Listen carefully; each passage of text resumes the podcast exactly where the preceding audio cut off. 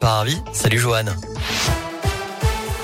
Salut Cyril, salut à tous. À la une de l'actualité, de nouvelles décisions possibles pour freiner la cinquième vague épidémique à l'hôpital. Le porte-parole du gouvernement, Gabriel Attal, s'est exprimé tout à l'heure, indiquant que les hôpitaux français pourraient accueillir 4000 patients en réanimation autour des fêtes.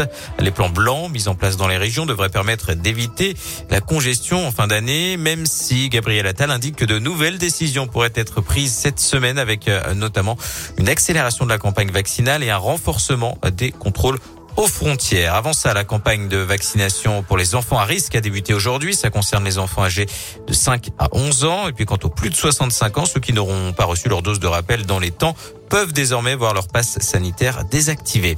Le monde de la justice face à un épuisement général, avocats, greffiers ou encore magistrats, ils sont tous dans la rue aujourd'hui pour dénoncer un manque de moyens humains et financiers de la part de l'État, des rassemblements partout en France, notamment euh, devant les palais de justice de Saint-Étienne, Bourg-en-Bresse et de Lyon. Autre mobilisation, celle des agents périscolaires qui ont entamé leur second jour de grève. Ce matin, ils réclament une hausse des salaires et une régularisation des contrats précaires. Là aussi, des rassemblements, euh, notamment à Lyon. Concernant le conflit à la SNCF, les discussions se poursuivent entre la direction et les syndicats. Le ministre des Transports, Jean-Baptiste Djebari, espère une fin de conflit d'ici ce soir. Rappelons que des appels à la grève ont été lancés sur plusieurs lignes pour le premier week-end des vacances de Noël.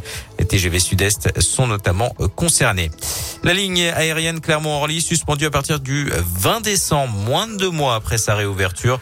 Le comité syndical justifie cette décision par la nouvelle vague épidémique et les contraintes imposées par la crise sanitaire.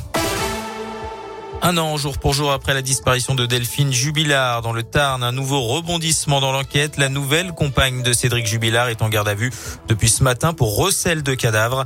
Pour rappel, Cédric Jubilard est mis en examen pour le meurtre de son épouse Delphine, placée en détention depuis juin. Il continue de clamer son innocence. L'heure euh, du bilan pour Emmanuel Macron, TF1 et LCI diffuseront ce soir une interview du président de la République, un entretien de deux heures sur cette grande question où va la France, dans lequel Emmanuel Macron fera notamment le bilan de son quinquennat. En football, Pascal Duprat prend ses marques à l'Etra. Le nouvel entraîneur de Saint-Etienne a dirigé sa première séance d'entraînement aujourd'hui. Il sera présenté officiellement à la presse dans les prochaines minutes. Un mot de handball. L'équipe de France féminine se qualifier pour la demi-finale du mondial. Un match contre la Suède ce soir, coup d'envoi à 20h30. Et puis on termine avec la météo de la grisaille cet après-midi sur l'ensemble de la région Vergne-Rhône-Alpes. Il fait 2 degrés à Bourg-en-Bresse, 4 pour Lyon, Clermont et Saint-Etienne. Encore un temps gris pour demain, un petit peu plus lumineux dans le Puy-Dôme. Côté température, il fera un petit degré en moyenne le matin et jusqu'à 5 degrés l'après-midi. Merci.